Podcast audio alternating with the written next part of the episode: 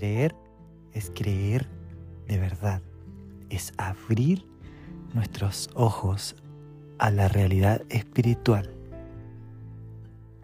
Hay una historia que refleja la manera en cómo el Señor desea que creamos en realidad. Había un hombre que era experto en equilibrio. Y esta persona había puesto una cuerda floja en un precipicio y pasaba a través de ella en un monociclo. Una hazaña muy difícil. Entonces, el público estaba alrededor mirando cómo esta persona podía hacer esto. Y el hombre vociferaba a todo el mundo y les decía, ¿creen ustedes que yo puedo atravesar esta cuerda con mi monociclo? Y todo el mundo decía, sí, tú puedes, tú puedes. Así que lo hacía una vez. Luego de eso vendaba sus ojos y decía, ¿creen ustedes que puedo atravesar esta cuerda con mi monociclo y con los ojos vendados? Y todo el mundo decía, sí, sí, sí. Y lo hacía nuevamente. Y una tercera vez este hombre decía, ¿creen ustedes que puedo atravesar esta cuerda con mi monociclo, los ojos vendados y una persona en mis hombros? Y todas las personas decían nuevamente, sí, tú puedes hacerlo, sí. Y el hombre pregunta, bueno, ¿quién se ofrece voluntario? Hubo un tremendo silencio porque al parecer esa actitud de, creencia llegaba hasta ahí nomás cuando, cuando venía el momento de la acción.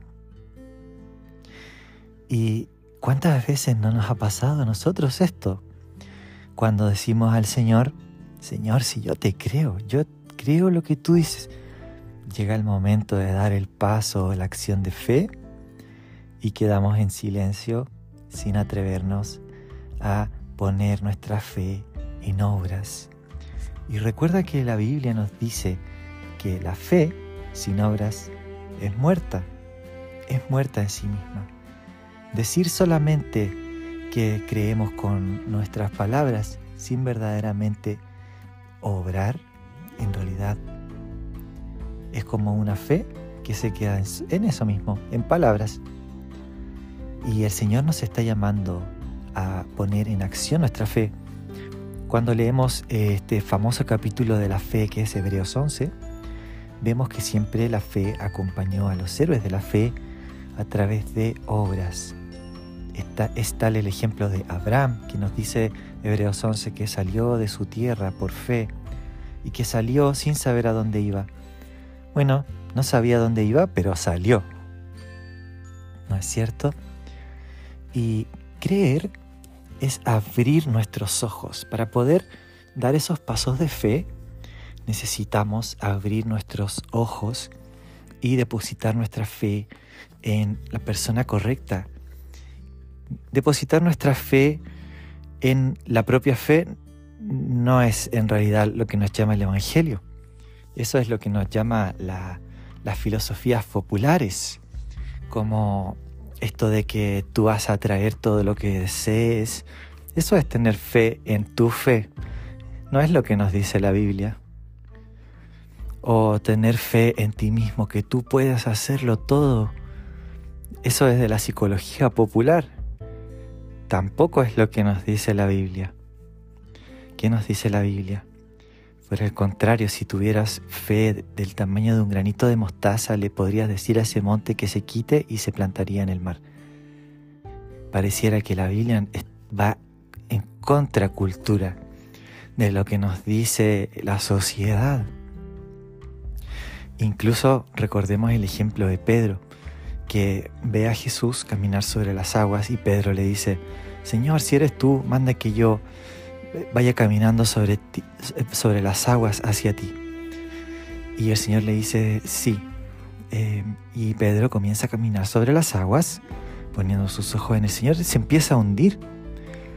Aún así el Señor lo rescata.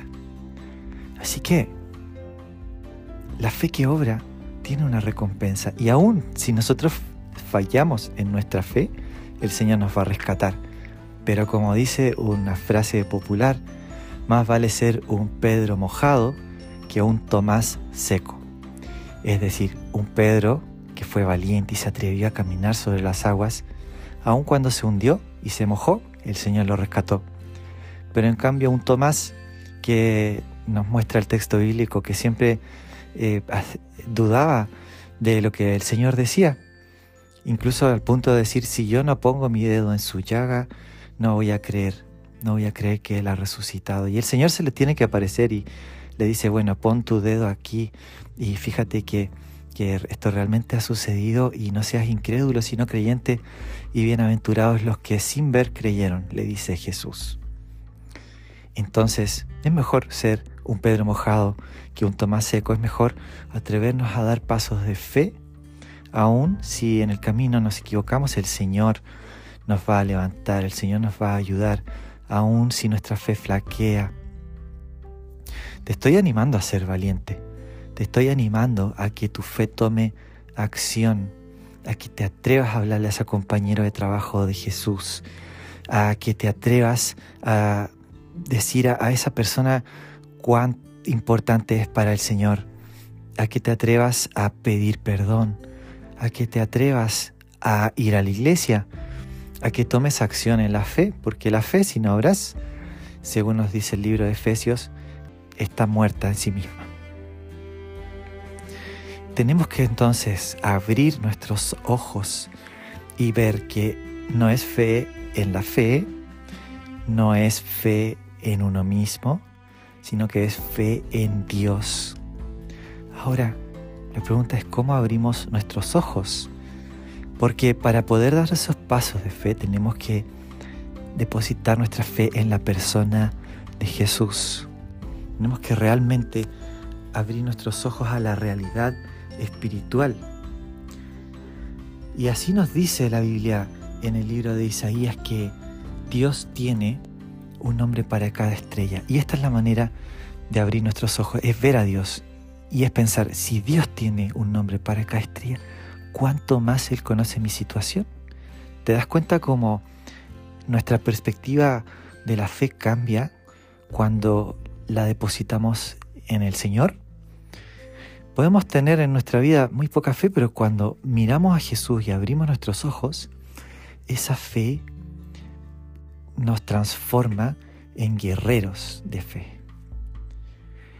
¿Recuerdas también la perspectiva del rey David cuando se va a enfrentar a el gigante Goliat. Y el rey David, aún sin ser rey todavía, era solamente un pastorcillo, escuchando las amenazas de este gigante Goliat que amenazaba al pueblo de Israel. Dice, ¿quién es este que amenaza a los escuadrones del Dios viviente? Y entonces David tiene clara la perspectiva para enfrentar a ese gigante, porque dice, le dice a Goliat, tú vienes a mí con espada, lanza y javelina, pero yo he venido a ti en el nombre de Jehová de los ejércitos, a quien tú has desafiado. ¿Te das cuenta? David no dice, tú me has desafiado a mí, dice, tú has desafiado a Dios. Yo vengo representando a Dios, a, a Jehová de los ejércitos. Entonces, para que nuestra fe crezca, tenemos que levantar nuestra mirada al Señor, tal como te mencionaba hace un momento. Así nos dice el libro de Isaías, em, nos dice que eh, el Señor tiene una, una fuerza inmensa, nos dice que Él tiene un nombre para cada estrella.